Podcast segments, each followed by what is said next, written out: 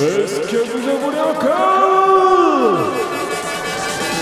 C'est parti Ce bruit, c'est la promesse de sensations fortes, le bruit des chichis et des pommes d'amour, de la chenille et des autotamponneuses. 90 décibels de fun et pur bonheur en perspective. Bruit, c'est le podcast de Brut, on explique les sons qui nous entourent et ceux qui nous dépassent. Et aujourd'hui, on va écouter l'ambiance de la fête foraine. Je veux voir tout le monde avec les bras en l'air Tout le monde avec les bras en l'air Sensation extrême. Dans le paysage sonore d'une bonne fête foraine, il faut de l'électronique dance music commerciale poussée à fond, un grand renfort de basse qui résonne dans tout le voisinage, des cris d'effroi qui s'échappent des manèges, une pointe de corne de brume. Ça fait partie du spectacle et de l'ambiance.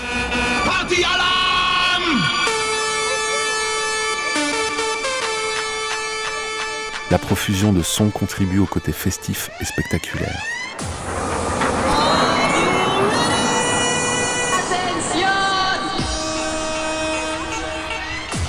Elle crée une ivresse et une bulle sonore qui nous coupe du quotidien et du monde réel. Attention, vous allez entrer maintenant dans une nouvelle dimension. Votre rythme cardiaque va s'accélérer.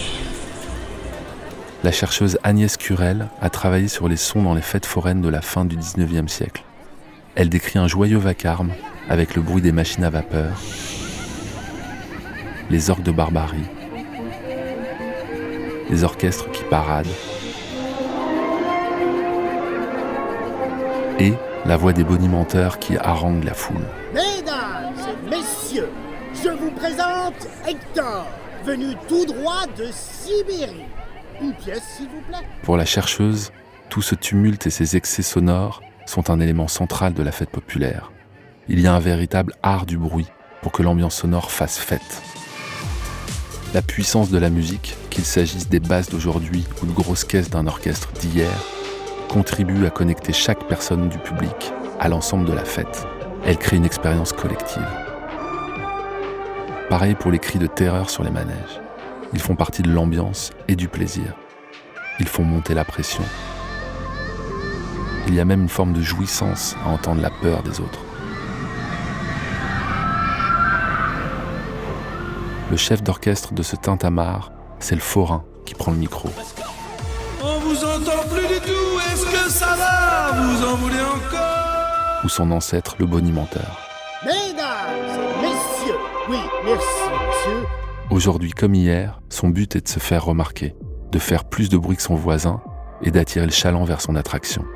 La recette de son stand sera proportionnelle à son volume sonore. Il est aussi là pour presser le badaud qui hésite.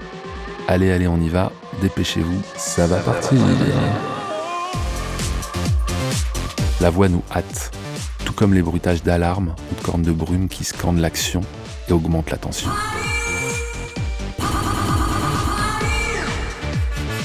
Cette voix si spécifique du forain qui harangue, c'est aujourd'hui une voix boostée à grand renfort de réverbération et de delay. La réverb et le delay sont deux effets différents qui permettent de produire de l'écho sur un instrument ou sur une voix. Un écho, c'est la réflexion d'un son qui rebondit sur un obstacle ou une paroi et qui se répète. Le delay, c'est un effet d'écho qui produit une seule réflexion, c'est-à-dire que le son est reproduit une seule fois, à l'identique et avec un temps de retard.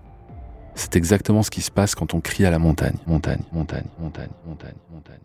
La réverbération, c'est une multitude de réflexions, c'est-à-dire plein de petits rebonds sur des obstacles différents, qui prolongent le son de base dans un mélange plus diffus et qui s'estompe progressivement. C'est ce qui se passe quand on crie dans une cathédrale. Rajouter de l'écho sur une voix, avec du delay ou de la réverb, ça permet de lui donner du relief, de l'ampleur.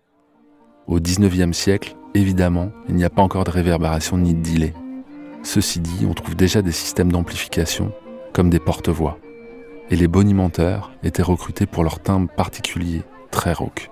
Mesdames et messieurs, je vous présente Hector. Déjà à l'époque, ils mettaient de la musicalité dans leur façon de haranguer les foules, tout comme ce ton que l'on entend systématiquement aujourd'hui. La voix du bonimenteur ou du forain, c'est aussi un accent populaire, et donc un marqueur social, une voix qui peut faire peur. Agnès Curel montre comment le bruit de la fête foraine du 19e siècle est devenu un enjeu de lutte sociale. Le peuple, habitué au bruit de l'usine, recherche la fusion du vacarme et la chaleur de la fête. Le bruit fait partie de la culture populaire. La bourgeoisie, en revanche, recherche le calme.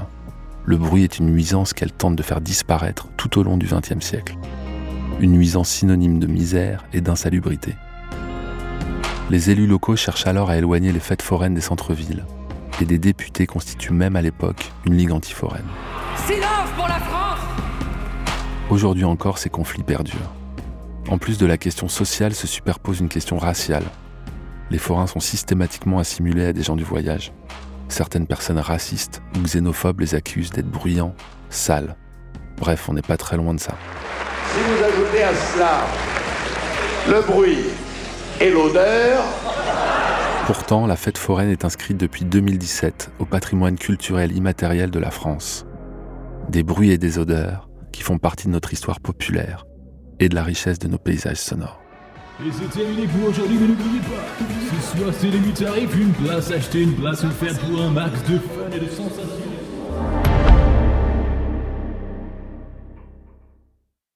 Bruit est un podcast original de Brut, produit par Paradiso Media et écrit par Christophe Paillet et David Comeya.